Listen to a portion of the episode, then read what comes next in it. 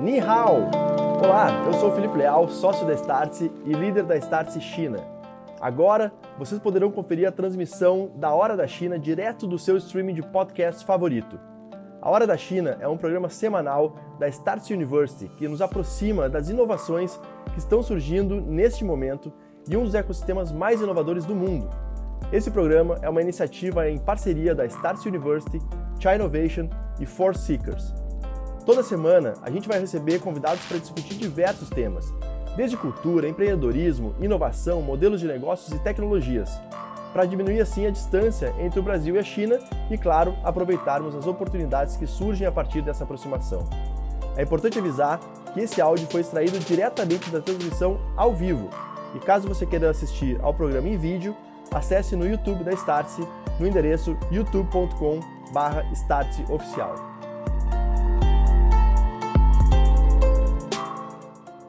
Olá, pessoal! Bem-vindos a mais uma Hora da China. É, hoje a gente está com uma composição de uma equipe diferente, mas é a mesma Hora da China que você está acostumado. Então, obrigado pelo menos, primeiro, primeiramente, para quem está assistindo ao vivo, boa noite. Para quem está assistindo as versões gravadas em cada um dos respectivos horários, obrigado pela audiência. É, a gente está começando hoje, acho que oficialmente, a Hora da China. A primeira edição da semana passada foi a edição especial de Ano Novo. A gente está começando o ano, o ano do Tigre. Uh, então, muitas coisas a gente abordou. Uh, tinha um componente um pouco mais de cultura e hoje a gente vai voltar às origens ou no foco da Hora da China, que é muito mais ligado à inovação, tecnologia. A gente tem um convidado super especial hoje também. Eu estava comentando até um pouco com ele antes que a gente demorou para convidá-lo. Então, finalmente, nosso convidado Daqui a pouco ele vai se apresentar um pouquinho e vocês vão entender por que, que ele é um cara que deveria ter vindo antes. E agora eu acho que a gente está começando a temporada de 2022 em grande estilo. É, quero então dar, na verdade, bom dia, né? Bom dia aos nossos co-apresentadores da. Então eu vou falar, é, mandar diretamente para primeiro para Camila. Camila, bom dia, tudo bem? Seja bem-vinda de volta Bom dia para o Vini, boa noite para o Guga, boa noite para você, Inhi, boa noite, né, geralmente para quem está assistindo a gente, para quem vai ouvir a gente depois. É um prazer estar tá aqui, Guga. É, é sempre uma, uma, uma conversa muito cabeçuda, né? Entrar dentro desse universo né, do metaverso. As, as, eu recomendo até aqui quem não acompanha o Guga nas redes sociais que o faça, né? Tem algumas explorações, algumas, é, algum, algumas teses, teorias e aplicações práticas de para onde vai esse caminho do metaverso e algumas delas a gente vai explorar aqui durante a hora da China de hoje. Então, muito obrigada pela sua participação, Guga. Imagina, um prazer muito grande estar aqui e poder dividir um pouco essas ideias todas com vocês. Win, você ficou no mudo, mas eu sei que você está dirigindo a palavra para mim, então eu já vou aproveitar. consegui ler seus lábios. Então, Boa noite a todos que estão acompanhando mais uma vez a Hora da China. É um prazer estar de volta aqui. E um tema que virou hype né, no final do ano passado, o metaverso. Na Hora da China do, da semana passada, a gente abordou um pouco o metaverso.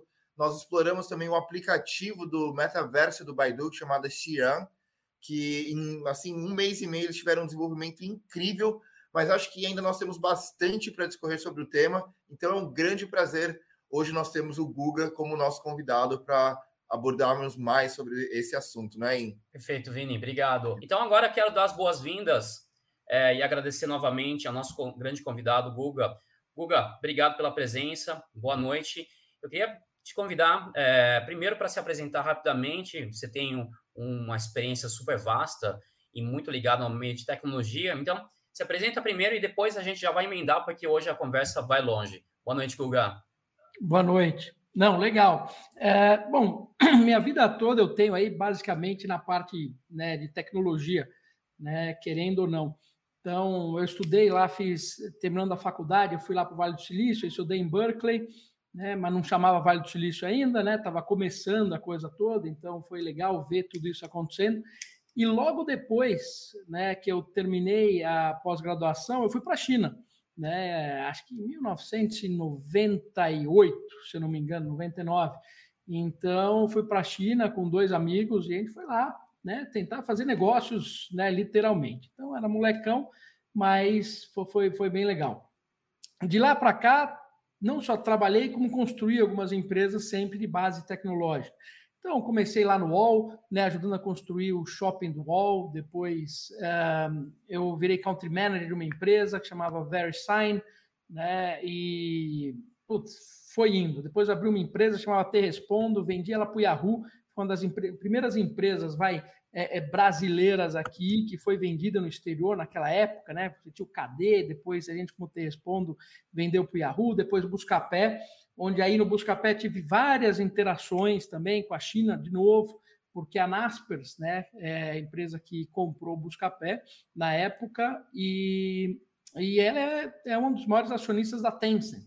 Então, para construir toda a parte mesmo de pagamento do Buscapé na época, eu fiquei um tempo na Tencent, lá na China, aprendendo um pouco do que estava por vir. Aí, obviamente, que apliquei muito disso né, na construção do primeiro banco digital do Brasil, que foi o banco original, onde eu participei ativamente, aliás, ainda estou no conselho do banco, e abri um fundo né, de, de venture capital né, lá atrás, que era o Cullen Partners, a gente teve três unicórnios no fundo, né, hoje continuo com venture capital né, e fazendo investimentos ou desenvolvimento de empresas sempre de base tecnológica. Então, mantenho aí algumas raízes com a China, mas bastante coisa também no lado né, de estudos, né? Porque eu, eu gosto sempre de estar estudando entendendo o que está acontecendo em termos de futuro, para poder aplicar, obviamente, nos investimentos, nas empresas, de uma maneira geral. Perfeito, pessoal. Vocês vão perceber ao longo da noite de hoje como a gente está sem a presença do Leal, que normalmente está nos painéis aqui controlando. É, e no caso sou eu hoje à noite, então pode estar um pouquinho confuso em alguns momentos, então já peço desculpas. É, Camila, acho que você quer fazer uma pergunta já para o Guga. Quero. Quero, assim, Guga, incrível, assim, eu acho que é um, é um, um caminho, né, que, que dá, em, em, muitos sentidos, muitas vantagens, né, competitivas, muitas vantagens de compreensão de mercado. É, é muito raro, inclusive, né, ter profissionais como você que tenham tido essa experiência, essa vivência num estágio tão, é, é, é tão assim, cedo, né, temprano mesmo de, de vida, para conseguir trazer e aplicar essa questão de, de modelos de negócios, né. Então, uma das questões, Guga, que a gente bate bastante no ponto, né, é essa, essa visão mesmo, né, quando a gente pensa em construção de business model. E isso é um ponto-chave, né, do, do, qual né, a China tem se mostrado uma incrível fonte, né, para se beber né, e se tomar como experiência para o desenvolvimento de negócios no Brasil. Eu acho que parte do que a gente pode conversar hoje aqui tange muito dentro desse universo, né? De como é que a gente consegue ter essa compreensão de modelos de negócios. E eu queria perguntar, né, especificamente do metaverso, quais são os seus aprendizados em relação a isso, né? Ou seja, né, eu, eu, eu vejo que, que esse business model aliado a tecnologias e um outro ponto interessante geopolítica que você aborda, né, são questões fundamentais dentro desse universo. A gente pode começar por essa de, de modelo claro. de negócio? Claro, não, ele pode sim, eu acho muito importante isso, porque, na verdade, é, a, a, primeira coisa, como eu venho acompanhando há muito tempo, né, eu acompanho modelos de negócios né, de uma maneira geral, é, porque é a base né, do que você vai desenvolver. E foi interessante ver o desenvolvimento da China nesse período todo. Né? Na, na, época que eu fui para lá, aliás, o meu trabalho de conclusão de curso na faculdade né, foi negociando com o mercado chinês. Né? Então, é, e se eu pegar lá de 1998 para hoje, a mudança é brutal. Né? Uh, e é brutal por quê? Porque você começa a ver alguns pontos importantes, algumas coisas, obviamente, relacionadas à cultura, mas muita coisa de tecnologia. O que, que aconteceu com a China? A China, por ser um país gigantesco, várias línguas, né? É, e ela cresceu muito rápido, ela pulou uma fase muito importante, né? Que a gente teve aqui no Brasil, por exemplo, né? Então, se eu falo no mercado bancário, né? Se eu pegar lá 1990, né, 95, né, e você caminhando nesse período, o Brasil teve o mercado bancário mais avançado do mundo. Por quê? Por causa da inflação. Você tinha muita inflação, então, ou o seu dinheiro transacionava muito rápido, né, entre bancos, etc., ou você perdia o seu dinheiro. Então, o sistema financeiro bancário no Brasil ele cresceu muito rápido, tá? É, e foi muito avançado. Aliás, até hoje a gente tem um Pix né, que, poxa, eu não vejo no mundo nada parecido com o Pix.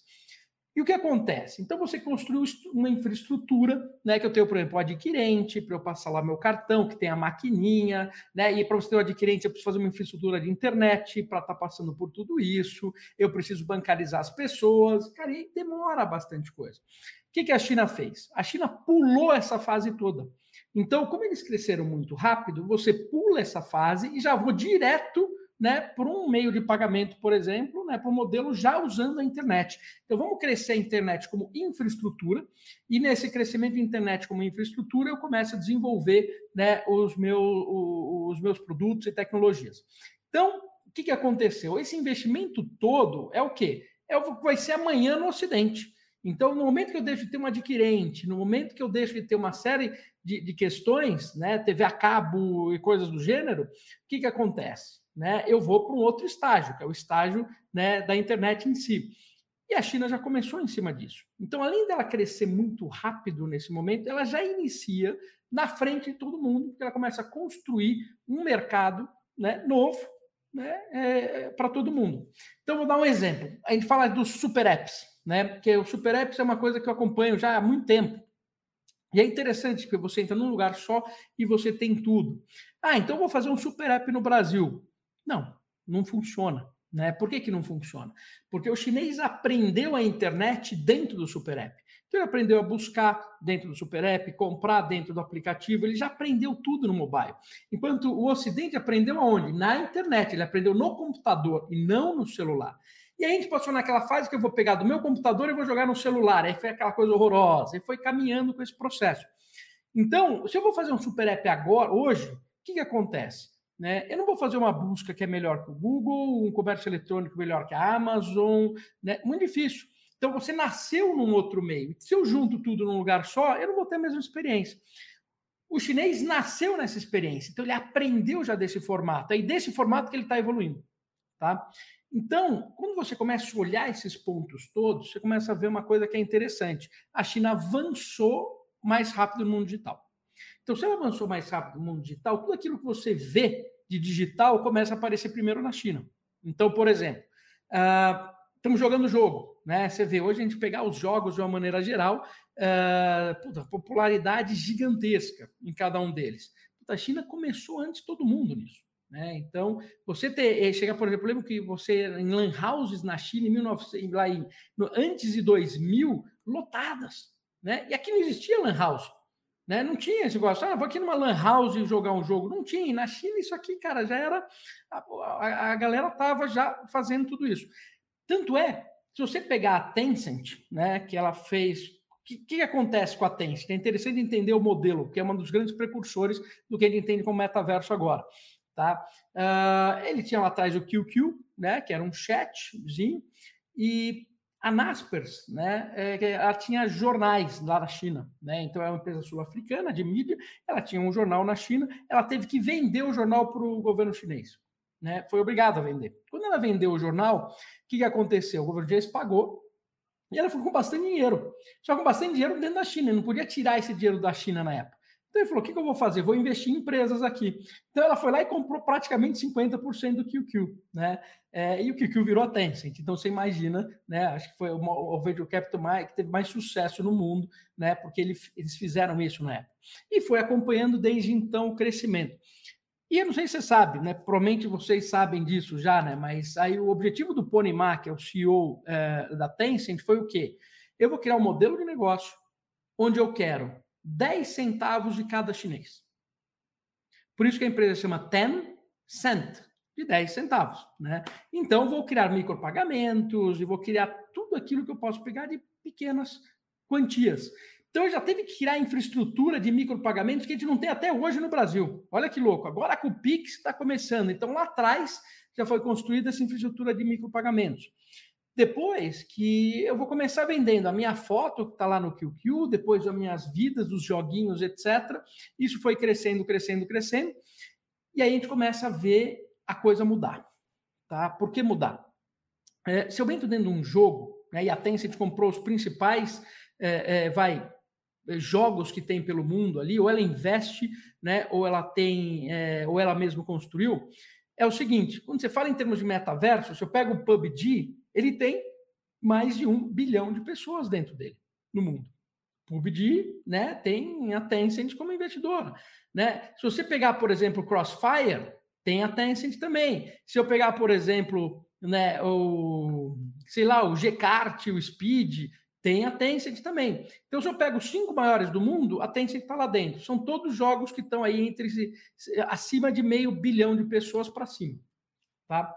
Uh, e aí, se a pessoa começa a viver nesse mundo digital, o que, que acontece? Ela acaba tendo a sua identidade dentro desse mundo. Então, por exemplo, eu jogo no jogo, um determinado jogo, então as pessoas me seguem, conversam comigo, porque eu ganho bastante, eu participo dos campeonatos.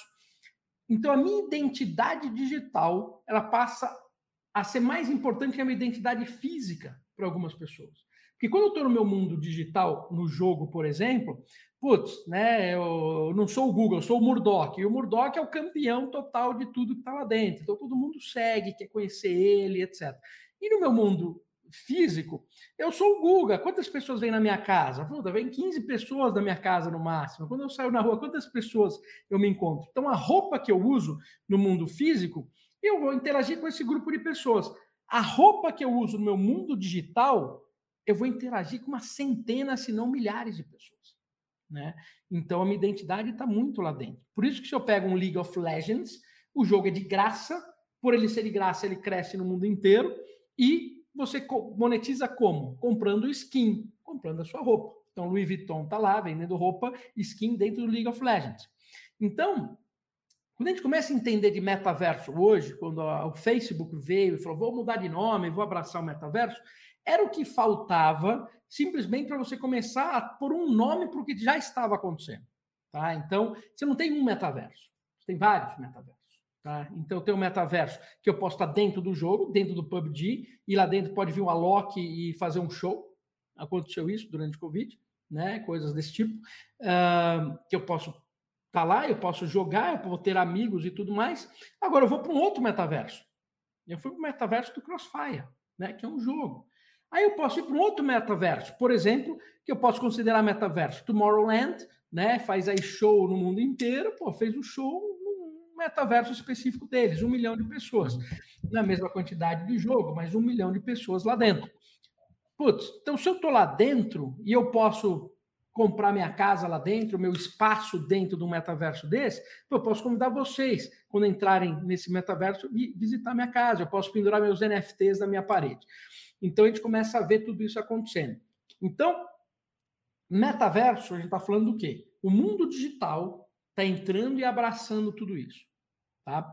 E aí a gente vê uma divisão clara entre China, por exemplo, e o, e o Ocidente. Então, a China está mais avançada no que a gente entende como metaverso, porque ela já tem um público lá dentro tá? dentro dos jogos, principalmente. Você vem aqui no, no Ocidente, está nascendo uma série de metaversos. Aí eu tenho centralizado e descentralizado. Centralizado, o Facebook vai criar o dele, né? Centralizado. A Microsoft tem alguns deles centralizados. Descentralizado, quando eu tenho isso acontecendo em blockchain. Pego o Star Atlas, por exemplo, tenho no blockchain e está indo. No centralizado, eu pago assinatura, né? É, eu, eu, compro skin, coisas do gênero. No descentralizado, né? eu tenho tokens e NFTs. Né? Então, vai, a gente começa a ver isso sendo desenhado. Aí, vamos pegar mais algumas perguntas, porque assim, tenho, aí até a gente chegar no que a China quer fazer com o metaverso, eu acho que a gente pode explorar algumas coisinhas a mais aí também. Uhum. Ugan, deixa eu só colocar aqui, é, acho que tem vários nomes, talvez não sejam familiares para o público. A Marina está perguntando pub, PUBG, que acho que P-U-B-G, né? é, é um dos jogos PUBG, isso, PUBG Battlegrounds, né, da Tencent da Krafton, né? Para vocês terem uma ideia, 1.1 bilhão de pessoas basicamente, né, jogam o PUBG, né? Então, é, é um jogo. Perfeito. É, a Marina, na verdade, ela fez um comentário, né? Na vida real, você rala muito no, no metaverso, vai ter nas mãos o que quiser, com mais facilidade, por isso as pessoas gostam tanto investem nos sonhos dela. É, agora, deixa eu te perguntar, aproveitando aqui a, a pergunta da, da Marina. Então, é, você mencionou vários os jogos, eles já podem ser considerados metaversos, cada um por si só, principalmente esse de mais de 500 milhões, principalmente porque acho que uma das, uma das bases que são muito mencionadas para que seja um metaverso é ter uma economia própria, né? Você mencionou ter a, ter a circulação da moeda. No seu artigo, você fala muito da questão da China ter a moeda digital, que pode ser a base disso, né? E talvez seja uma, uma da, das funções, vou chamar de funcionalidade, talvez não seja a melhor forma de, de classificar isso, que vai integrar diferentes metaversos. Cada empresa pode ter um ou N, pode ser grandes empresas como a Tencent, startups tendo as suas, então por isso que a gente tem tantas agora, mas no, no mercado chinês, até por uma questão regulatória, tem a moeda digital chinesa que pode ser, na verdade, o, o, a plataforma, o meio que vai integrar todo, né? Senão a gente vai ter um monte de, de, de metaversos coexistindo. É isso que a gente pode entender, Guga? Sim, eu diria que o que a gente vai entender com metaverso, a partir do momento que eu estou no mundo digital, tá? Uh, e esse mundo digital, ele, eu começo a ter minha identidade dentro dele. Então, eu posso ser o Google ou outra pessoa, não importa, mas eu tenho uma identidade naquele mundo digital, né? Eu tenho uma economia nesse mundo digital, eu posso viver dele, né? Então, eu posso entrar nesse mundo e viver desse mundo, se eu quiser, uh, por exemplo. Né? E depois que você tem essa, essas características, eu entro outras características. Por exemplo, esse metaverso ele expande do mundo virtual para o mundo físico quando, por exemplo, eu vou do virtual reality ou do mundo digital para um augmented reality, né, ou no mundo físico. E crio, por exemplo, digital twin, né? Então, o que seria um digital twin? Eu pego, é, eu tenho uma cidade, eu crio um gêmeo digital dessa cidade, né? E eu programo as coisas que estão ao meu lado e eu vou acessar isso através do celular ou em breve através de óculos é, para ver essa situação. Então, por exemplo, Pokémon Go. Pokémon Go, como que funciona? Eu ponho um Pokémon aqui e as pessoas saem caçando Pokémon no mundo físico, né? Só que ele vê o Pokémon através do celular. Por quê? Porque ela é, o celular é a interface entre você e esse mundo que está sendo programado do seu lado. Tá?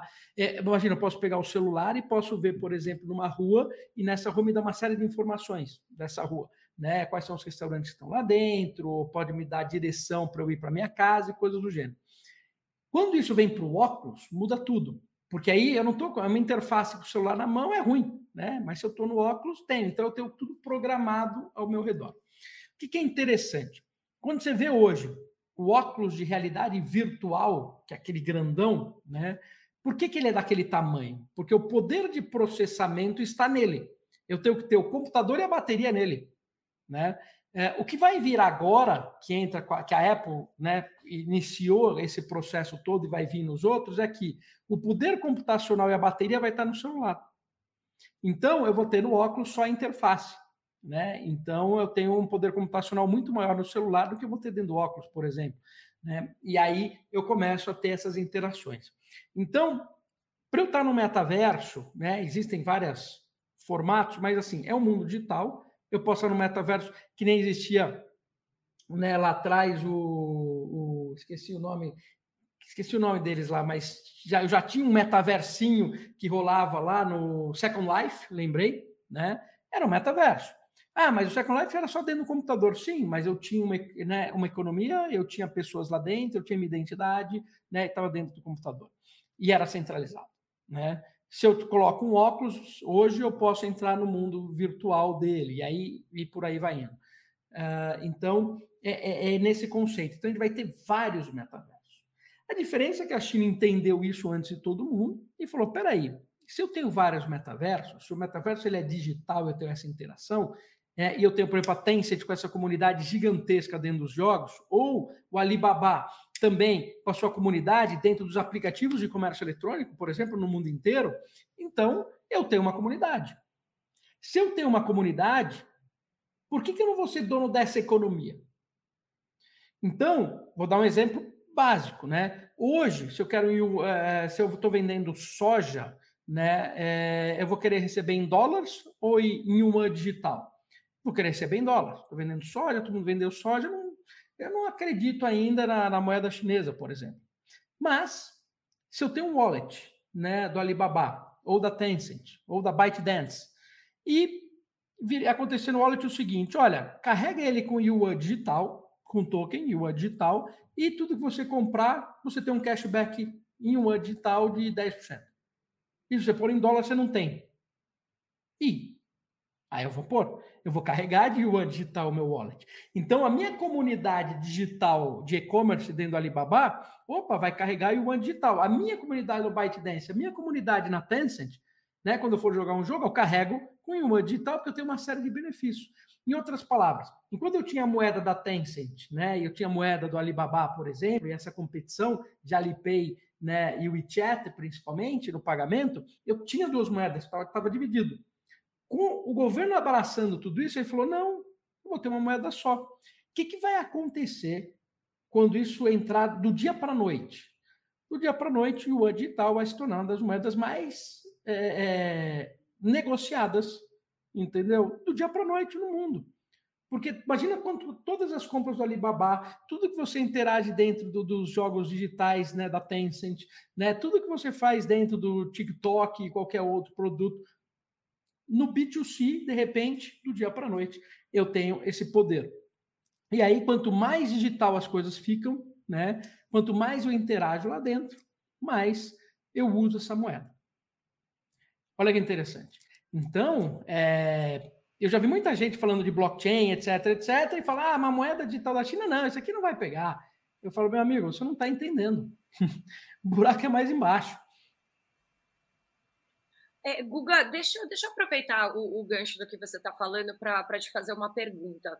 Né? Ou seja, é, é, quando a gente, pelo menos no meu conceito, né, nessa construção de, de possibilidades de, de, metaverso, uma coisa que fica muito clara para mim é essa questão da, da, da integração da plataforma. Né? Então, assim, eu começo a olhar um Second Life como se fosse um, uma web page, né, uma página na, na, internet, e eu começo a olhar o metaverso, na verdade, como a, a, a, as possibilidades infinitas do que é de fato a internet né? Então, e, e quando a gente pensa sobre esse conceito, a gente começa a usar essa, essa questão de, de interoperabilidade, né, de, de, de, você conseguir, né, dentro de um espaço, né, ter o acesso a todas essas infinidades que é hoje a internet, né, então é mais ou menos isso, assim, é, é para mim a, a comparação de você é, é, não sei, é falar assim, ah, então é, é, eu vou ler um livro hoje aqui, qual a diferença de ler um livro no Kindle? A diferença de ler um livro no Kindle ou qualquer outra plataforma de, de leitura é que você tem acesso a uma infinidade de possibilidades de busca, interação, é, metáforas, sinônimos, comentários, enfim, né, uma comunidade te explicando algum conceito. Então, é, para mim existe uma diferença, uma diferença entre, por exemplo, onde a gente está hoje, ou enxerga hoje, o Second Life e a possibilidade de, de um metaverso. E eu queria entender para você onde entram essas, essas principais diferenças, né? Porque ao, ao momento que você considera um Second Life um metaverso, eu fico um pouco confusa dentro do meu conceito do metaverso. É, pergunta muito boa. É, por, que, por que, que você fica confusa? Porque o Second Life tem o quê? 10 anos? Então, a tecnologia é, que ele foi 2003, né? É, até mais, eu acho que até mais. 15 anos, né? A tecnologia que ele foi construída é uma tecnologia proprietária, né? Onde você tem ali um, né, um formato e, cara, legal, ficou até que famoso, mas centralizado, proprietário e por aí vai. E aí, quando você. Agora, você imagina se o Second Life fosse construído hoje.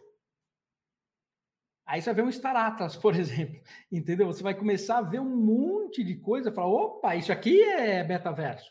Em outras palavras, a diferença é só a evolução tecnológica de 15 anos para cá, né? E então, sei lá, tinha bastante gente no Second Life? Tinha, mas não tinha um bi de pessoas. Né? Então, por exemplo, se eu pego o Decentraland, pô, Decentraland é legal, tá, mas tem 18 mil pessoas entendeu? É, é mais buzz do que, do que fato. Então, por exemplo, a Microsoft compra a Activision, né? Tem, obviamente, para o mercado de games e tudo mais, mas ela comprou vários metaversos lá dentro e ela vai usar essa tecnologia e interagir essa tecnologia para que você tenha, por exemplo, seu escritório virtual. Então, eu vou ter, por exemplo, se eu pegar o Microsoft Mesh, né? Microsoft Mesh, o que, que é? Eu tenho as tecnologias né, para poder construir em VR, em AR ou no mundo digital. Por exemplo, construir aqui meu escritório, né? tem aqui Zoom, tem tudo, etc. Posso convidar as pessoas. E a Microsoft tem o campus ainda para você entrar. Né? Quando ela começa a pegar jogos também, ela não só traz essas tecnologias dos jogos para o mundo corporativo, como vice-versa.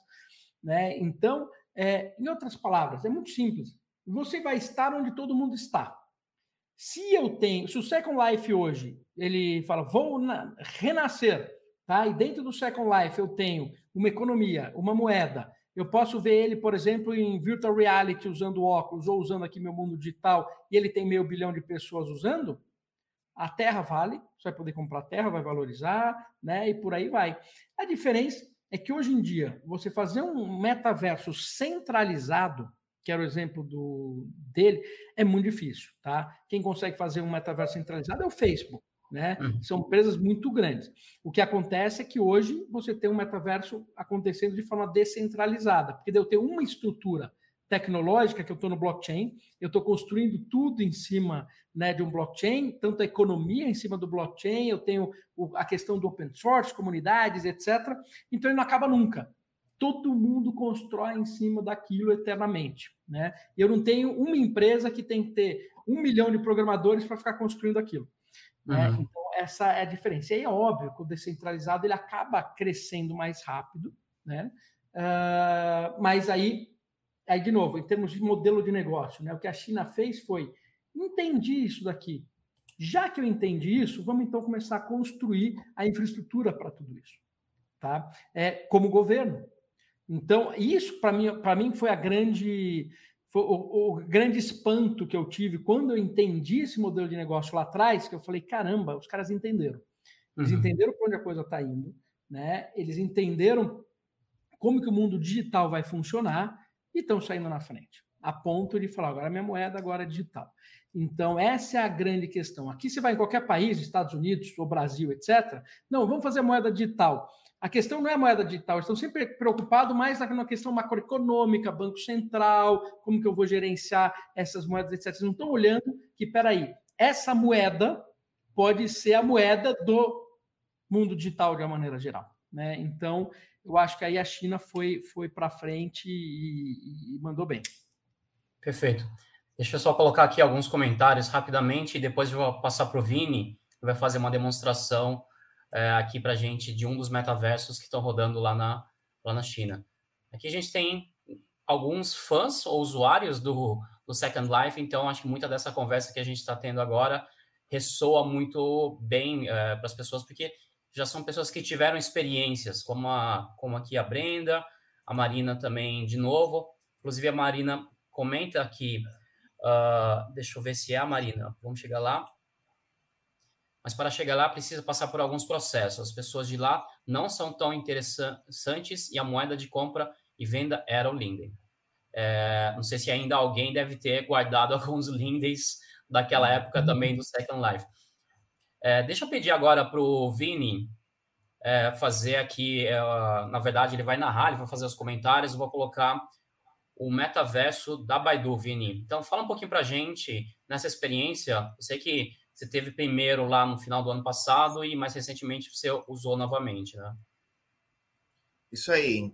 Bom, eu estava aqui acompanhando a fala do Google, achei interessantíssimo sobre como ele discorre, né, o que, que é o metaverso hoje, né? Essa construção de tecnologias. Então, hoje, é, a gente tem a inteligência artificial, a gente tem a realidade aumentada, a gente tem a capacidade de servidores de terem é, é esse número maior de pessoas dentro do metaverso. Então, lá em 2003, 2004, eu já jogava os RPGs online, que era basicamente o mesmo conceito do metaverso. Você se tornava um, um jogador famoso dentro do jogo, as pessoas te seguiam, é, você fazia as missões, você se tornava uma pessoa lendária dentro daquele servidor. Mas era isso, era um servidor de 800 pessoas. Então eu joguei Tibia, eu joguei Ragnarok, eu joguei World of Warcraft. Era isso, tinha o limite de pessoas que nos melhores servidores você não passava de mil pessoas dentro daquele servidor. E hoje, né, nós temos desenvolvimento de outros metaversos, e esse é um grande exemplo que é o metaverso da Baidu. Baidu, para quem não conhece, é uma das grandes empresas de tecnologia da China. É, tem aí décadas de existência também, nasceu e foi muito comparada com a Google, né, na, porque era um, um, um, portal de buscas aqui na China, e hoje ela é muito mais que isso. E a Baidu é uma das empresas que estão né, na frente do desenvolvimento do metaverso aqui na China. E eu vou aqui mostrar para vocês um pouquinho de como está o desenvolvimento desse metaverso, tá? Então, a Baidu começou o desenvolvimento do metaverso, lançamento oficial, em 27 de dezembro de 2021. Então, é bem recente, tem aí é, cerca de dois meses de, de, nascimento do metaverso. E eu entrei né, no nascimento do metaverso da Baidu, da Xi'an, no dia do lançamento, dia 27 de dezembro. E quando eu entrei, eu tive uma surpresa negativa, porque eu falei, meu, isso daqui é um metaverso. O Tibia que eu jogava em 2003 era muito mais avançado que esse metaverso apesar dos gráficos serem 3D, mas o Tibia, que era um jogo 2D, né? Tinha um mapa bem maior, vocês podiam explorar mais coisas, tinha uma interação melhor com os jogadores. Eu falei, não, isso aqui não é metaverso. Mas hoje, menos de dois meses depois, é, a gente pode ver que tem um mapa bem maior, tá? É, quando a gente faz uma comparação com o Second Life, talvez o mapa do Second Life ainda seja maior do que a gente encontra hoje no Baidu. Mas o que, que é o bacana, né, do que o Baidu está desenvolvendo dentro do seu metaverso a gente já pode ter é, como se fosse um, assim, uma olhadinha no que vai ser o metaverso do futuro aqui na China, né, desenvolvido pelo Baidu. O Baidu desenvolveu esse metaverso já pode acomodar 100 mil pessoas simultâneas. Tá? Então, isso é uma, uma grande diferença e é baseado né, e é permitido pelo desenvolvimento tecnológico. E aqui também tem alguns outros elementos que a gente não, não via antigamente. Então, aqui o, o, o, Baidu colocou uma demonstração dentro do seu próprio metaverso dos seus carros autônomos, que é o projeto Apollo.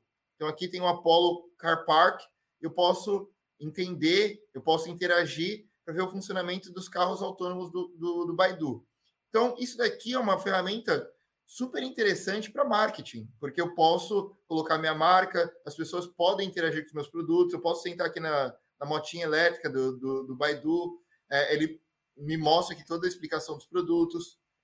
Eu vou levantar. Aqui temos também o ICBC, que é um dos maiores bancos da China também, que colocou seu serviço dentro do metaverso. Então, eu posso explorar, eu posso entender mais sobre o Yuan digital também.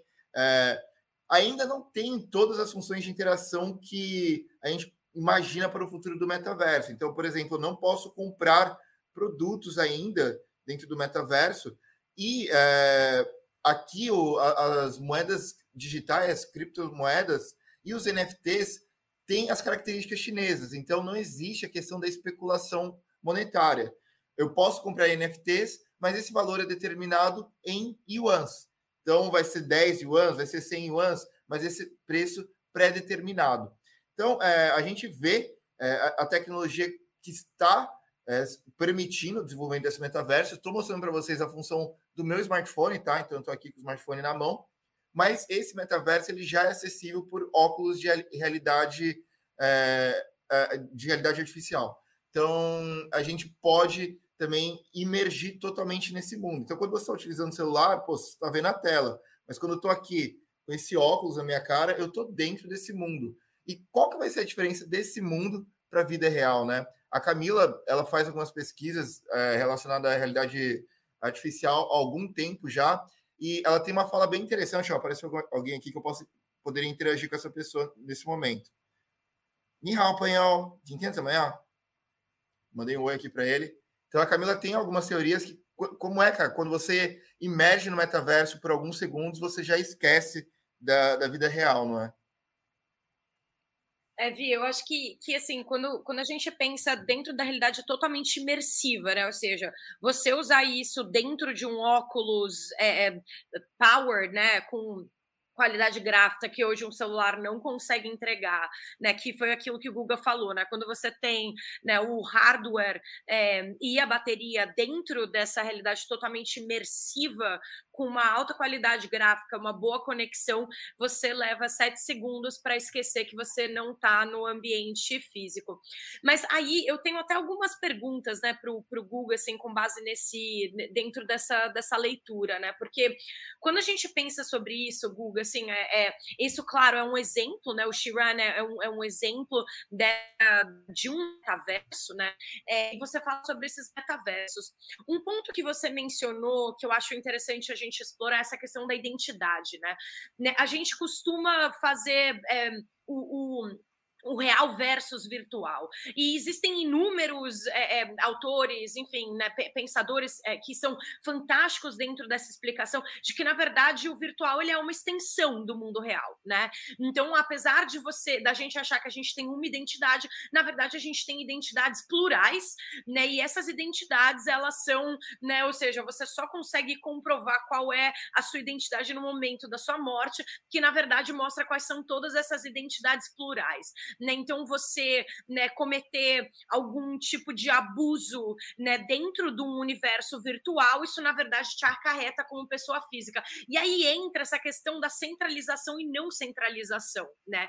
né o, uma das preocupações que a gente tem aqui na China, né, dentro dessas possibilidades de identidade, é você ter essa integração associada a um ID, né? Então, por isso a centralização, né? Você você responde por, por crimes, você responde pelos seus atos, pelas suas falas, né? Pelos seus abusos ou pelos seus comentários. Isso sendo positivo, você tem né, essa recompensa dentro do seu ID. Aqui tem os social scores que conseguem né, com, fazer isso de uma forma interessante. Como é que você enxerga essa questão da centralização versus descentralização no universo do metaverso? Né? Como é que você consegue responder para uma pessoa física dentro do ambiente uhum. descentralizado, por exemplo? Guga, tá. diga. Deixa eu, deixa eu só colocar, porque tem algumas pessoas também fizeram a mesma pergunta ou perguntas similares. As pessoas vão responder criminalmente por ações no metaverso, é, até porque também uma das perguntas foi aqui do Caio. Ele falou: é possível considerar o GTA RP e suas parcerias com o iFood, Mercado Livre. E o GTA a gente sabe que é um jogo é, onde você pode cometer crimes ou pode, enfim, cometer agressões. Então, uh, qual é a sua visão nisso? Como que isso vai se caminhar, Guga? Legal, pergunta boa também. Uh, o que acontece é o seguinte: quando eu tenho o universo centralizado, você cria suas regras, tá?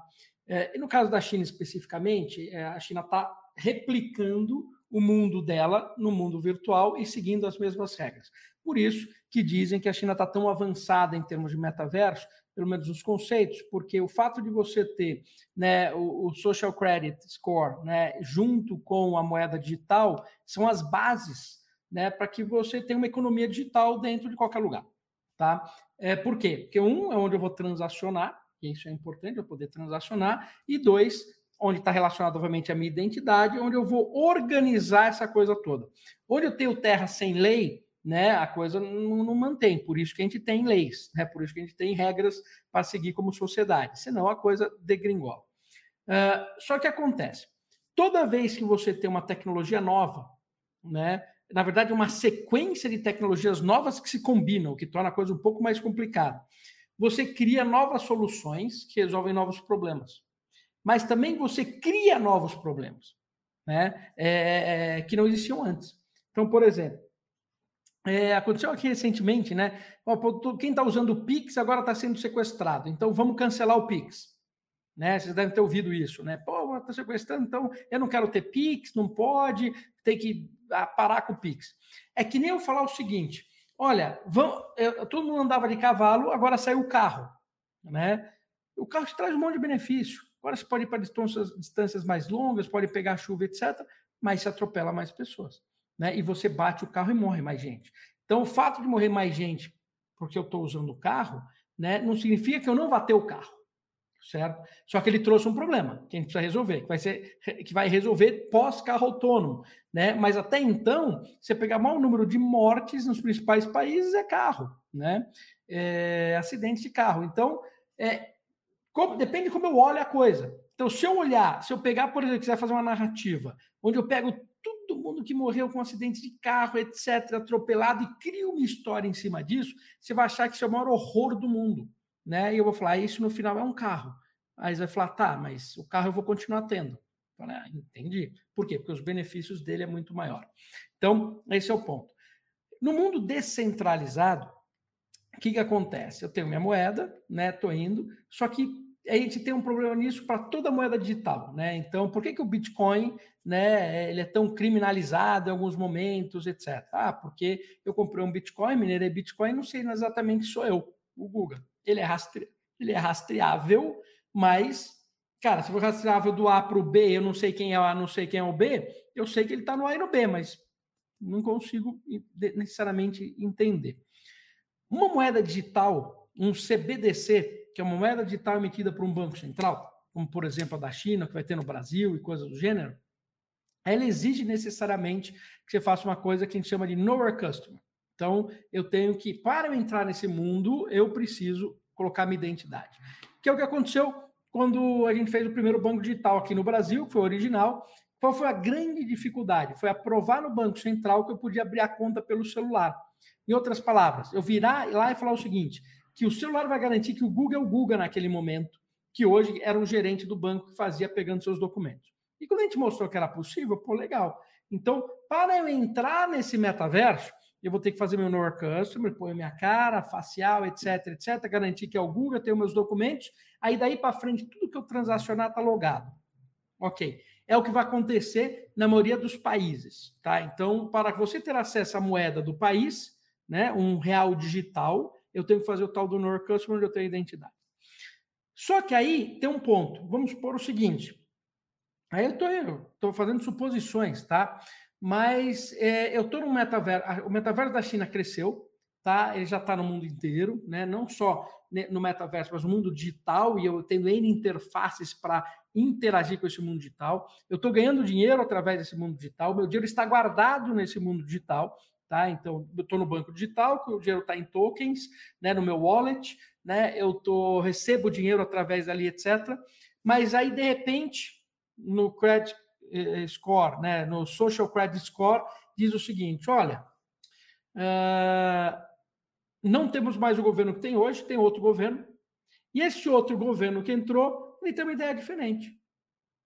E a ideia dele é o seguinte: falou, olha, se você twittar contra o governo, ou, cara, se você pintar seu cabelo de vermelho ou de amarelo, é, vai cair seu social credit. Se cair seu social credit, eu posso bloquear todo os seus, os seus tokens. Tá, mas se bloquear todos os meus tokens, eu não tenho o que fazer. É, acabou sua vida. Então, é, é, é, pode entender no mercado chinês que é o, é, ele iniciou com isso, então ele é sempre a vitrine para tudo isso, mas põe no Brasil. Entrou um outro governo aqui no Brasil específico e eu tenho tudo isso em real digital, eu tenho uma identidade, esse outro governo decidiu alguma coisa específica. Por exemplo, né? Não vou entrar em polêmicas, né? Mas quem vacina tem token, quem não vacina não tem, não sei, não importa. Mas a decisão é de alguém, né? E aí é muito complicado. Então, o mundo descentralizado ele tem que existir também uma questão de, pô, peraí, eu como pessoa preciso ter é, é, minha liberdade de expressão, porque o que ocorre no Brasil não é o mesmo que ocorre na Arábia Saudita que não é o mesmo que ocorre na China, que não é o mesmo que ocorre na Coreia do Norte, que não é na Coreia do Sul, que não é nos Estados Unidos. Então, é, você não pode exigir que todo mundo tenha o seu pensamento e você não pode exigir que todo mundo pense igual. É difícil. Então, a gente precisa ter um equilíbrio. Então, na minha opinião, a gente vai ter os metaversos centralizados, que é onde você está vivendo a sua política de uma maneira geral. Esses metaversos vão conversar entre si através de uma exchange. No momento que eu troco o meu real digital pelo meu yuan digital, eu fiz um exchange, aí eu sei que é o Google indo para cá e o Google indo para lá, e eu vou ter as moedas descentralizadas como Bitcoin e outras, que é eu vou falar, putz, deixa eu guardar um pouco nesse tipo de moeda aqui, porque eu não quero estar sob legislação de nenhum local, né? Uhum. Uh, putz, isso resolve todos os problemas? Não, né? Vai ter problemas novos que a gente não conhece? Vai, né? É, mas é diferente. Evasão de dinheiro, né? Mundo digital, que evasão de dinheiro? está no Facebook, está no Google, está no Baidu, eu estou no League of Legends, evasão de dinheiro do quê? Está todo mundo igual. Uhum. Entendeu? É, é, diferente. Né? Antes eu comprava lá um, um, um, gravador, eu comprava um telefone, eu comprava um som, né? Contrabandeava isso no Brasil, aquela puta loucura alfândega atrás de você. Hoje eu tenho isso, eu baixo um app. Entendeu? Então, a gente está entrando ah, num mundo diferente. Uhum. Tem, tem bastante a ver com essa pergunta aqui do Caio, uh, Guga. Os metaversos descentralizados têm regras próprias e não são específicas de um país. As leis não serão aplicadas por um país. Como ficaria essa questão? Acho que, de certa forma, você já respondeu isso. Sim. Imagino também, de certa forma, até, Guga, o que a gente está vivendo agora é, de, de da, das leis de privacidade, principalmente países ou continentes como a Europa aplicando o seu, criando quase como é, regiões diferentes e legislações, e muitos aplicativos não vão de um país para o outro. Então, aqui também a gente tem, mas de certa forma, aqui os metaversos se resolvem porque tem duas, duas camadas, ou dois modelos, os centralizados e os descentralizados, né? Enquanto nos aplicativos a gente não tem isso ainda, né, Guga? O aplicativo é centralizado. Eu tenho, na Apple, é, é, eu tenho que seguir as, as regras da Apple. Meu aplicativo está lá dentro, entendeu? Então, ou do Google. Então, tenho, vai duas grandes empresas que determinam o que pode e o que não pode. Né? É, o descentralizado ele é, ele é interessante por causa disso. A gente vai ter. E outra, hoje a gente está preso no celular. Isso aqui está acabando. Né? A partir do momento. Como, como que acaba o celular? Ele acaba o celular no momento que o que eu faço aqui dentro do celular ele está fe feito de uma forma diferente. Por exemplo, é, você está no carro e eu tenho o Waze que está espelhando no meu celular no carro. Cara, toda vez que eu tenho que virar e eu estou na marginal, no local específico, alguém me liga e eu não sei exatamente qual é a entrada, ele entra na frente do Waze. Todo mundo aqui, muita gente aqui deve ter passado por isso. Por quê? Porque eu estou no celular. O que, que vai acontecer? Eu tendo a nuvem aqui em cima, né? E eu tendo pelo menos um 5G, e eu tenho um poder de processamento na nuvem muito forte, um 5G muito forte, o que, que vai acontecer? Por exemplo, o gráfico que o Vini mostrou no do Baidu, você vai ver gráfico cinematográfico em breve, porque você vai processar esse gráfico num supercomputador. Aliás, é o que a, a Facebook está né, tá fazendo com a NVIDIA, construindo um data center que vai renderizar GPUs muito rápido isso. E eu tendo um 5G ou 6G, significa o quê? Que eu acesso essa informação da forma que eu quiser. E eu me logo através da minha face, por exemplo, no meu Dropbox ou no meu Azure, seja o que for. Então, eu vou construir as experiências que estão dentro do celular, onde ela deve ser feita. Né? Em outras palavras, eu entrei no carro, me loguei no carro, e aí vou ter as experiências dentro do carro. Pode ser experiência como Waze, música ou etc. Né? Eu entrei aqui, estou na frente desse monitor, eu estou acessando com o teclado determinadas situações. Eu tenho um Alexa e vou conversar com ele e vou pedir informações, cara, de qualquer lugar e, e tudo. E melhor, com a camada de inteligência artificial ao redor de tudo isso, qual que é o grande objetivo da inteligência artificial no metaverso? Tá? E aí eu vou falar metaverso, que daí a gente, a gente resume, né? Não precisa ficar falando mundo digital, isso, aquilo, parará. É o quê? Ela se ela tá se anteceder ao que eu preciso. Em outras palavras, eu vou, putz, né? Eu, estou chegando em casa, esqueci de comprar o leite do meu filho, ele, ele nasceu agora, etc. Quando eu abro a porta, a Amazon entregou o leite e debitou na minha conta. Então, a Amazon se antecipou à minha necessidade. Ela vê meu histórico, entende o que está acontecendo, viu onde eu estava e falou: caramba, o cara não comprou o leite. Entendeu? Então, é, você ser preditivo é o que a Amazon quer fazer, é o segredo de todo mundo. Então, a inteligência artificial, quando você vê, por exemplo, que a Amazon está fazendo para ela poder se anteceder ou mostrar as coisas que você gosta, imagina esse poder no metaverso. Em outras palavras, quando eu entro num determinado metaverso, que pode ser baseado num jogo no escritório, alguma coisa, ele já começa a trazer informações, relacionamentos e coisas que eu tenho que fazer baseado no meu histórico. Né? E não só meu histórico daquele metaverso, mas histórico de todo lugar. Então, é aí que a coisa começa a ficar legal. Então, se eu tenho gráfico, eu renderizando a coisa muito bem, eu tenho inteligência artificial funcionando por trás de tudo isso, aquele meu Alexa ficou inteligente, ele está ali do meu lado. Dentro do jogo, ele está do meu lado como um Pokémon inteligente que está caminhando comigo e me dando um monte de dica, etc. Né? Como N outras coisas. Guga, até você mencionou em, em algum momento agora da questão do processamento, dos equipamentos, e aqui tem um comentário uh, da Winnie, Winnie Mariscal. Outros metaversos exigem devices que talvez para a realidade brasileira sejam caras. Então, possivelmente a gente aqui vai é, acabar vendo uma divisão a, a, a, quem tem equipamento, quem não tem metaverso, metafísico, enfim, todas essas situações que de certa forma com a internet a gente já viveu no início com a popularização de celulares com baixo custo, a gente conseguiu fazer um catch-up, mas em algum momento, no início do, da, da, popularização do metaverso, vamos passar por isso de novo, né, Guga? É isso. O... Acho que a Camila falou uma coisa interessante. Quando a gente fala de metaverso, para a pessoa entender o metaverso, tem, ela tem que ter pelo menos usado alguma vez um óculos de realidade virtual bom, um Quest, por exemplo, né? Porque aí você vai entender o que é a coisa, né? O que a Camila falou, depois de sete segundos, o teu cérebro olha aquilo como real. E se eu tenho uma resolução de 12K, tá? Eu fico uma resolução parecida com a do olho humano, e aí ela é mais real ainda, porque aí teu cérebro fala, opa, tudo aquilo que, quando dá um delay, dá alguma coisa, etc., teu cérebro começa a sacar que, que, né, que não está no real e começa a te avisar. Mas se eu estou num 12K imersivo, cara, aí aquilo é aquilo, né? Então, se você nunca experimentou isso, tudo, tudo que a gente falar de metaverso, o cara vai falar, pô, legal, entendi, mas não consigo entender direito. Quando você experimentou um negócio desse, você vai falar, caramba, isso aqui muda tudo. Né?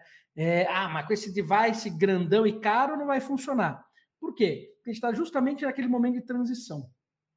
Esse device trambolho caro vai ficar barato. Vai ficar barato porque lembra aquilo que eu falei, o teu celular que vai ser o grande precursor de tudo isso. Tá? Então, nos próximos cinco anos, ela tem toda a razão. Porque não adianta, Brasil, imposto, não sei o quê, precisa experimentar tudo isso, é caro. Inclusive, se eu quiser fazer um, um data center né, de NVIDIA aqui no Brasil, para eu ter os dados do Brasil aqui dentro, é caro. Não esquece, vai ter que pagar três vezes mais que qualquer outro lugar. Então, sim, isso é um problema. Né? Porque é, é, esses cinco anos, querendo ou não, é, muitas é, pessoas vão avançar muito né? Porque é um avanço, você avança em termos exponencial em educação, experiência, entendimento de modelos de negócio, de tudo. E aí você fica um pouco para trás.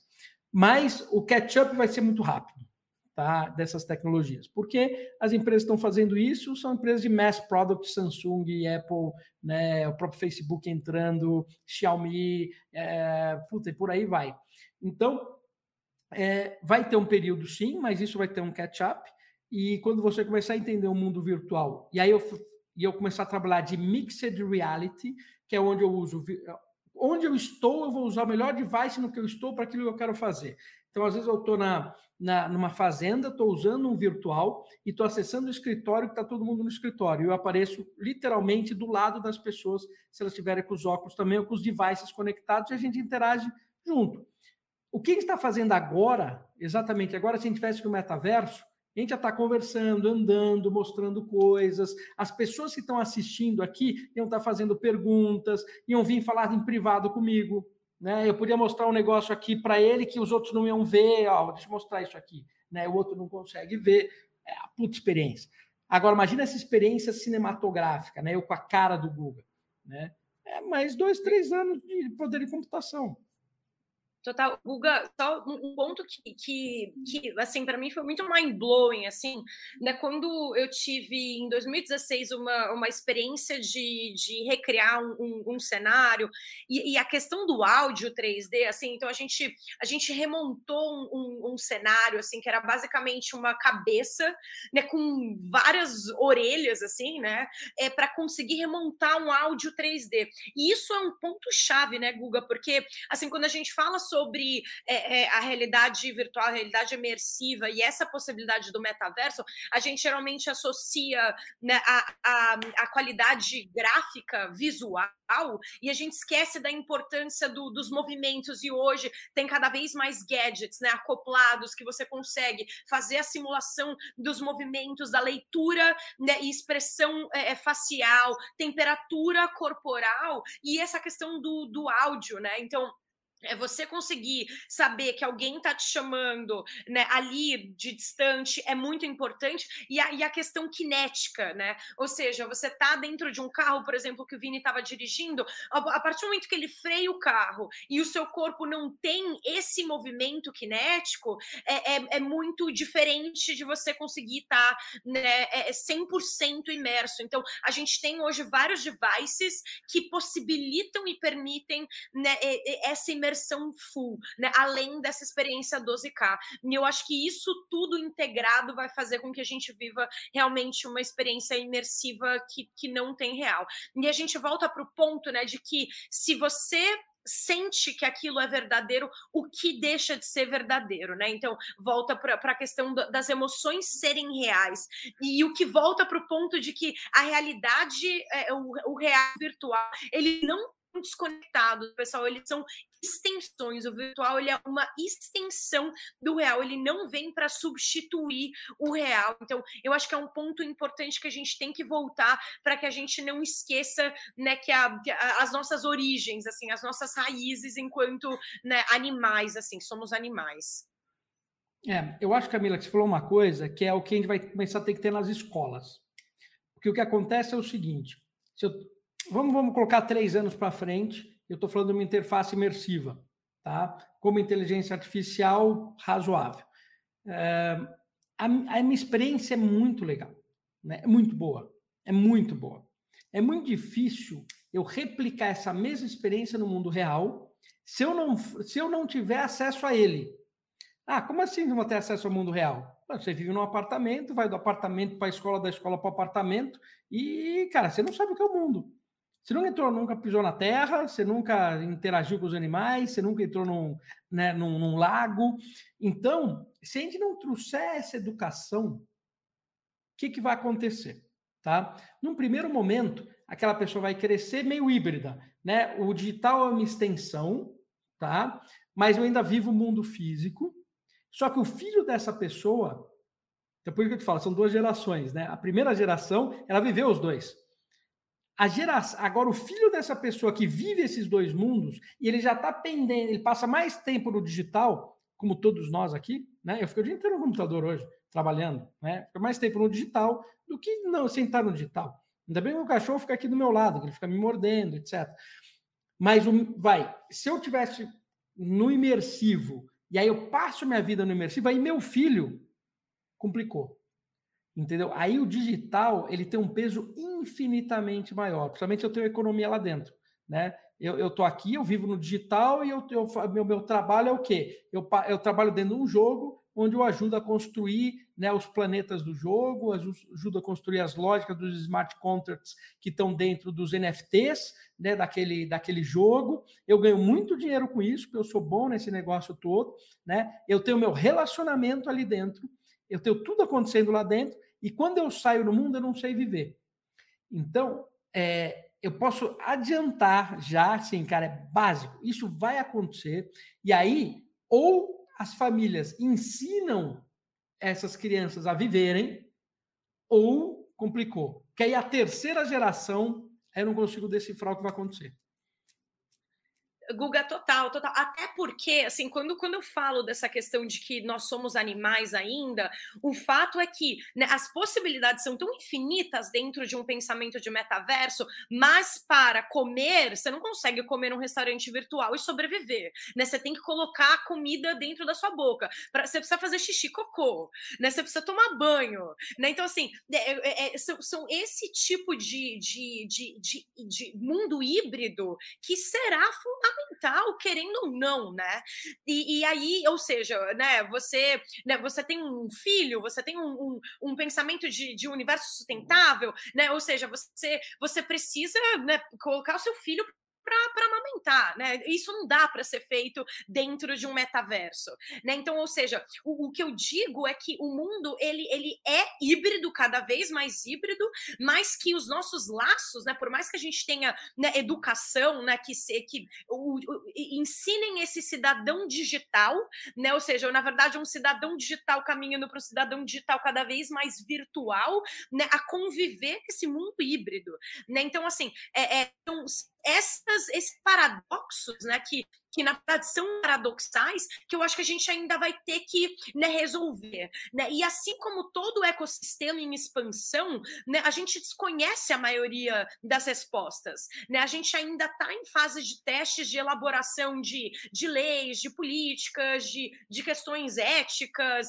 né, de conselhos, de como vão ser as interações com as marcas, quais são os limites do que pode ou não ser feito, assim como foi descoberto ao longo do, do avanço de muitas muitas tecnologias. O ponto é não matar a tecnologia agora por falta de respostas que virão né, com base em demandas e necessidades que ainda está por vir. Né? Então, acho que, que esses paradoxos tecnológicos é um dos pontos mais intrigantes assim, né, sobre os avanços tecnológicos. É, e aí tem um ponto, né? A gente está falando de hardware, tá? Não estou falando do biológico. E aí né, né, é, eu li um livro bem interessante, né, que praticamente todas as religiões do mundo, né, foram criadas, né, através de um uso de algum tipo de psicodélico. Você tem ideia quando eu, a biotecnologia que já tem, né? Eu tenho algumas coisiquinhas aqui só que eu vou entrar no mundo virtual acima de 12K, né? Com alguns psicodélicos ou, ou substâncias que vão ser criadas especialmente para isso, né? É impossível você ter a mesma experiência no, uh, uh, normal. Em outras palavras, por isso que eu falo, para quem já usou o óculos, ah, vou deixar ir para a China, deixa ir agora para o Japão, deixa ir para isso, deixa eu fazer aquilo, deixa eu chamar meu amigo, deixa eu vir para cá. Que nem quando você fica multitasking no celular, mas de uma forma imersiva, aí eu tirei tudo isso. Você vai andando até a cozinha. Puta, teu peso dói teu joelho, você vai andando. Puta, demorou. Cara, demorei 15 segundos para chegar na cozinha. Em 15 segundos já tinha mandado três mensagens, falado com não sei quem em dois países. Teu cérebro acostumou com isso. Então, é, é aquela história. As novas tecnologias vão trazer novos problemas e novas soluções. O que acontece é que muitos desses problemas vão passar a ser normais. Vão falar: olha, é aquela história da, da, da nossa avó. Puta, era muito melhor na minha época. Você abria o portão e jogava futebol com seus vizinhos. É verdade. Né? Hoje vai ser difícil alguém abrir a porta aqui do, do, do condomínio que ele vive para jogar o futebol com os vizinhos. Apesar de que, que aí por isso que eu falo, é, é, é, o mundo é, é, é, muito louco. Veio a pandemia, e com a pandemia, todo mundo foi para dentro de casa. O que, que aconteceu? Dois, três meses dentro de casa, todo mundo foi para fora. Falou: eu vou para uma fazenda, eu vou morar numa praia. Todo mundo foi atrás da natureza, né? Como bicho, a gente, como ser humano, foi atrás da natureza e tentou trazer os devices aqui para eu fazer meu trabalho, mas vou ver na natureza. E o cara que viveu um pouquinho disso não consegue voltar mais para o trânsito e voltar mais para aquele dia a dia. Então, se o cara é bom, ele fala: ó, você volta para o escritório, você não trabalha mais. O cara fala assim: fazar seu, eu vou trabalhar para uma empresa em outro país, né? Da minha fazenda. É, então, assim, eu posso falar algumas coisas nesse sentido, mas por outro lado, né? Você tem isso, né? Quando você, como a gente, como somos animais, a gente vive nesse meio, isso dá um prazer muito grande. Agora, vai dar confusão. É, eu falo isso porque eu gosto de natureza, então para mim é bom, eu gosto, eu gosto de ir para um lugar desse. Né? Mas já vi muito, muito, muito molequinho por aí que não. Não quer saber, mas também nunca, nunca experimentou também, né? Sabe? É complicado. E aí eu uhum. tenho medo de algumas gerações acontecendo nesse mesmo modelo, e você começa a ter também a parte biológica trabalhando junto com você. Né? Então, eu tenho determinadas substâncias onde essa minha interação com o mundo virtual ela é extremamente é, é, é prazerosa e, e, e interativa. É, uhum. o mundo, a nosso, nosso cérebro vai mudar. Tá? Esse, eu estou falando lá na frente, né? Estamos falando de assumptions, é o assumption da assumption da assumption, né? Quando você fala de futuro, por que, que a gente nunca consegue prever o futuro? Porque o futuro é baseado né, num assumption que é baseado em outro, que é baseado em outro. Os três têm que acontecer para aquilo que você prevê né, acontecer. Então é muito difícil se acertar todos os seus, as suas, seus assumptions né, para criar alguma coisa. Né? Então é fácil quando você parte do uhum. princípio que aconteceu três, quatro assumptions. Mas é, assim, dá para criar muito cenário interessante. E eu acho que isso deveria começar a entrar literalmente no dia a dia. Não só em escola, uhum. família, etc., mas começar a ser pesquisado, porque é, vai criar uma coisa diferente, né? natural. Uhum. Né? E, e outra, com inteligência artificial e tudo mais, você vai ter os bots trabalhando, fazendo, a gente vai ter que entender como vai ser essa economia. E eu não estou falando de geopolítica, tá? Que a geopolítica, quem vai mandar nesse negócio todo aí é outra história. Guga, é, normalmente, assim, quando a conversa é boa, a gente convida o, a gente estende o convite ao nosso convidado para vir para uma, uma próxima, para uma segunda. Eu acho que, na verdade, você vai estar convidado já para uma série. De repente, umas três ou quatro, um pacote a gente já deixa fechado contigo. É, é, obrigado, acho a gente já estendeu um pouquinho além do, do tempo. Só queria deixar um comentário final que pessoalmente, é, essas experiências que eu tive, eu lembro muito dos primeiros jogos imersivos, assim, foi interessante, mas o que, quando mudou para mim, foi quando eu tive a minha primeira experiência de jogo de um, VR game é, é, multiplayer, quando eu estava jogando com outras pessoas que estavam no mesmo ambiente físico que eu, E aquilo de uma sensação totalmente diferente. Porque aí eu sabia que eu estava interagindo com uma outra pessoa também. E aí elevou para um outro nível, né? Mas aí é uma para uma para uma próxima conversa, Guga, porque a gente já está é. estendendo um pouquinho o tempo. Queria é, pedir para a Camila, para o Vini, deixar as últimas considerações hoje e depois vou dar as despedidas aqui para o Guga também. Bom, queria agradecer muito a participação do Guga, foi um papo muito enriquecedor. Estou aqui acompanhando os comentários, a Ângela, a San Diego, Lucas, William, Franciele, Juliana, é, Eduardo, Cazeque, Lincoln, muitas pessoas elogiando essa conversa, assim, uma, um papo super enriquecedor que está fritando os nossos neurônios, né? O que, que nós podemos esperar sobre o futuro? Então, tem gente aí falando do biohacking, metaverso, privacidade, sustentabilidade intelectual, muitos temas que ficarem abertos. Então, acho que a gente tem muito para discorrer sobre esse tema ainda, tá? Então, gostaria de agradecer a presença do Google, agradecer a presença das pessoas que participaram da nossa live. E, pessoal, é isso, viu? É, a gente não tem como prever o futuro, mas nós temos como entender o que está acontecendo agora e nos preparar da melhor maneira para o que vai acontecer. Então, estou ansioso também, não é, Cá? Então é, é, isso, assim, eu, eu a gente, não, esse, esses paradoxos que, que a gente, que eu acabei de mencionar, eu acho que eles são é, é um, um, grande, um grande, uma grande forma de intrigar uma conversa que parte para um âmbito que é um pouco mais filosófico, né? Que são, que são buscas por caminho de qual futuro nós queremos construir. No final das contas, né?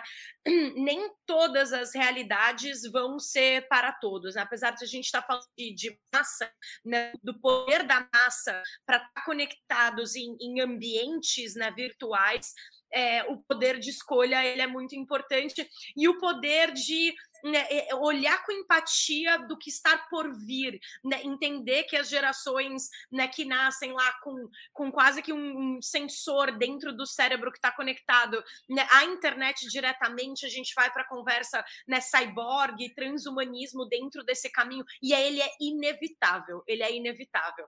Né? Então, eu acho que é, é uma um, um, parte de um, de um pressuposto fundamental do que está sendo construído agora dentro de um pensamento filosófico até do que está por vir. E eu agradeço muitíssimo, Google. Eu acho que eu fiquei né, muito intrigada para saber um pouquinho mais sobre a sua visão da, da, da, geopolítica envolvida dentro desse universo do metaverso. É, adoraria saber um pouco mais sobre isso e imagino que o nosso, o nosso público também. Então, quem sabe a gente consegue aprofundar nisso em outro momento. Agradeço imensamente o seu um pouquinho do seu cérebro aqui comigo nessa manhã. Foi, foi, foi uma experiência uhum. muito enriquecedora. Guga, é, é legal que lá na China eles começam o dia, então a Camila fica fritando o dia inteiro com essas coisas que ela é. conversa aqui com a gente. E no nosso caso, a gente é, vai para a noite e algumas pessoas acabam não dormindo exatamente com essas ideias na cabeça. Guga, de novo, obrigado, obrigado pela participação. Queria deixar um espaço aqui para você deixar a, uma última consideração, seus contatos. Eu sei que você escreve para algumas revistas também e agradecer a sua presença hoje, Guga. Não, hein, foi, foi um prazer, tanto em Camila como Vini. Cara, eu acho que são discussões legais, que é muito difícil de se ter, né? Então, é, não é fácil a gente chegar, por exemplo, no nível que a gente discutiu aqui, quer dizer, começar a trazer alguns cenários, algumas discussões. É, o próprio lado geopolítico dá assim, uma hora inteira discutindo, porque quando você vai abrindo as raízes de tudo que está acontecendo, né, e você começa a entender muita coisa. E aí eu sempre falo né, para os meus alunos que fazem o meu curso, que eu digo o seguinte: você precisa ver o mundo como ele é e não como você acha que ele é. No momento que você tira isso da, da, da sua frente, você começa a entender ao seu redor um monte de coisa e você começa a ter novos insights né? Porque a gente fica muito preso, ainda mais com essa bipolaridade que a gente vive, você acaba ficando muito preso a coisas que você de repente para de enxergar o que deveria. E quando você tira isso, começa a enxergar o mundo da forma com que ele é, que é o primeiro ponto. O segundo ponto é a multidisciplinaridade. Você viu que para a gente discutir essas coisas, a gente precisa entender de vários assuntos para entender o que, que está acontecendo. Então, isso é importante. E no mundo ocidental, principalmente, a gente foi criado para ser uma peça de uma máquina. Né? Então, você, por que, que você se aposenta? Você se aposenta porque você não aguenta mais fazer seu trabalho repetitivo, porque isso veio da Revolução Industrial né, e coisas do gênero. Então, é, e, e, e, a multidisciplinaridade machuca, porque você precisa aprender tudo e ficar com medo. Então, você precisa ter isso. E a história filosófica é tão interessante que você pegar, vai, um dos maiores escritores hoje, né, que vendem livros, é um histórico, é, ele, é, ele, é, um filósofo, né, e que escreve história, que é o Harari, né, então ele começou a trazer informações, ideias para você pensar e começar a discutir. E outra coisa, vamos viver ainda vários mundos. Então, diferente dos nossos pais, que viveram praticamente dois mundos, né? Então, você pegar lá, quando ele começou nascendo rádio, TV, internet, a gente vai viver vários mundos, né? A gente vai viver dois mundos. A gente vai ver três, quatro, talvez cinco mundos diferentes, porque com a singularidade a coisa acelera muito, né? E a gente não, não o ser humano não está acostumado a mudar tanto. Então, a capacidade de mudança vai ser um grande ativo né? Você fala, bom, era eu era assim, agora eu sou assado. Puta, entendi, agora o mundo é desse formato e eu vou viver desse mundo e vou parar de reclamar do, do passado, do que foi, e lembrando que já, já chega um outro, né? Então, essa, essa mudança que a gente não está acostumado vai ser um grande ponto. Então, com isso eu termino, né? Eu, eu basicamente, alguns dos artigos que eu escrevo, tanto no MIT como na Febraban, eu posto lá no Instagram, né? É, faço esporádico, né? Não tanto, mas agora vou começar a fazer isso com um pouco mais de frequência, que o pessoal gosta, e a gente gera esse tipo de discussão que eu acho extremamente válido, né?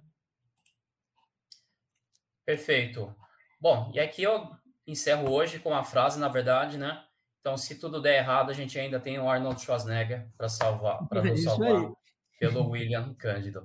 Obrigado, pessoal. Então, obrigado, pessoal. Então, começamos em grande estilo a temporada 2022 da Hora da China. Obrigado quem nos assistiu agora. Bom dia, Camila. Bom dia, Vini. Boa noite, Guga. Obrigado a todos que nos acompanhou ao vivo, quem está nos assistindo nas versões gravadas. É, a Hora da China, toda terça-feira, às 9 horas, ao vivo e nas redes sociais e, quem sabe, em breve, em algum metaverso mais próximo de você também.